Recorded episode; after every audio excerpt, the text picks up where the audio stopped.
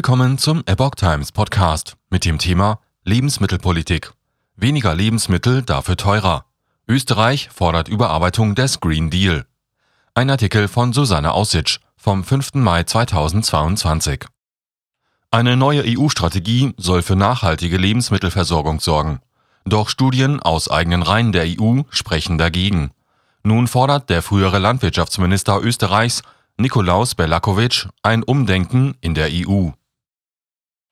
Bei einem Meinungsaustausch der EU-Bauern und Genossenschaftsverbände mit EU-Agrarkommissar Janusz Wojciechowski am 28. April in Brüssel standen insbesondere die Auswirkungen des Ukraine-Kriegs für Verbraucher im Fokus. Mit dabei war Nikolaus Belakovic, Landwirtschaftskammer Bergland-Präsident und Vertreter der Landwirtschaftskammer Österreich im Europäischen Bauernverband, der heftige Kritik an der Lebensmittelpolitik der EU übte. Denn eine regionale Versorgung, wie der Name der EU-Strategie vom Hof auf dem Tisch nahelegt, steht nicht im Vordergrund. Im Gegenteil. Berlakovic appellierte an den Agrarkommissar, dass der Green Deal und weitere EU-Strategien überarbeitet und angepasst werden, um die Lebensmittelversorgung sicherzustellen. Nach dem Treffen mit dem EU-Agrarkommissar bekräftigte Berlakovic, sogar Studien des eigenen Wissenschaftsdienstes der EU-Kommission und weiterer namenhafter Forschungsstellen warnen vor gravierenden Rückgängen in der Lebensmittelerzeugung in der Höhe von etwa 10 bis 15 Prozent und steigenden Lebensmittelpreisen. Diese Prognosen können sicher nicht im Interesse der Menschen sein, warnt er auch im Hinblick auf die steigende Inflation.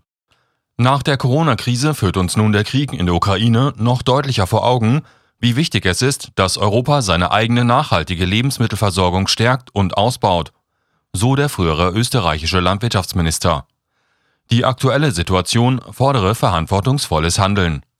Die EU-Kommission kann nicht die EU-Eigenversorgung ausbauen wollen und gleichzeitig den bäuerlichen Betrieben wichtige Betriebsmittel reduzieren.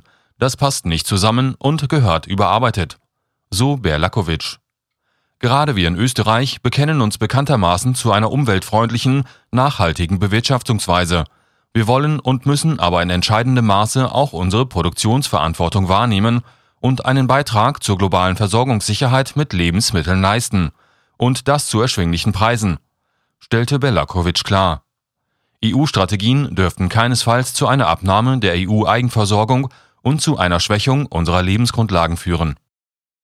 Was vor dem Ukraine-Krieg gegolten habe, gelte jetzt erst recht. Wir wollen, dass die Bedenken dieser Forschungsinstitute ernst genommen und Nachbesserungen vorgenommen werden, fordert der Österreicher. Vom Hof auf den Tisch, aber mit Umwegen. Der Green Deal beinhaltet die Farm-to-Fork-Strategie, in Fachkreisen vom Hof auf den Tisch. Dabei geht es um einen 10-Jahres-Zeitplan zu einer neuen Lebensmittelpolitik. Für jede Stufe der Lebensmittelkette, von der Produktion über den Vertrieb bis zum Verbraucher, sollen Maßnahmen und Ziele erarbeitet werden, um das europäische Lebensmittelsystem nachhaltiger zu gestalten, heißt es dort. Im Einzelnen geht es um Vorschriften in den Bereichen Nachhaltigkeitskennzeichnung sowie Mindestanforderungen für nachhaltige öffentliche Beschaffung von Lebensmitteln sowie Steuerung und Überwachung. Schon im Vorfeld hatte die Strategie vom Hof auf den Tisch für Kritik gesorgt.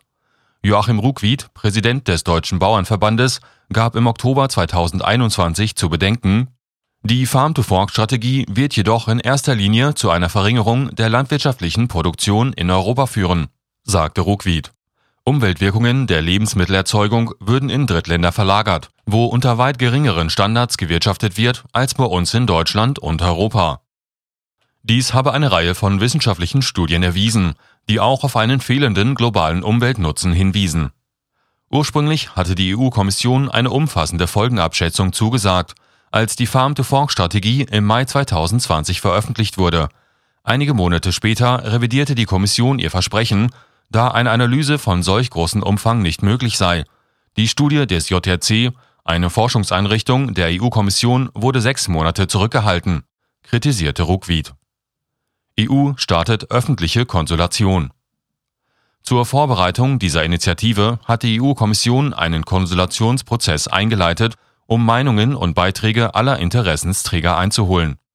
Noch bis zum 21. Juli 2022 können Betroffene, Organisationen und Interessenten daran mitwirken. Fragebögen werden über die EU-Kommission online in allen Amtssprachen zur Verfügung gestellt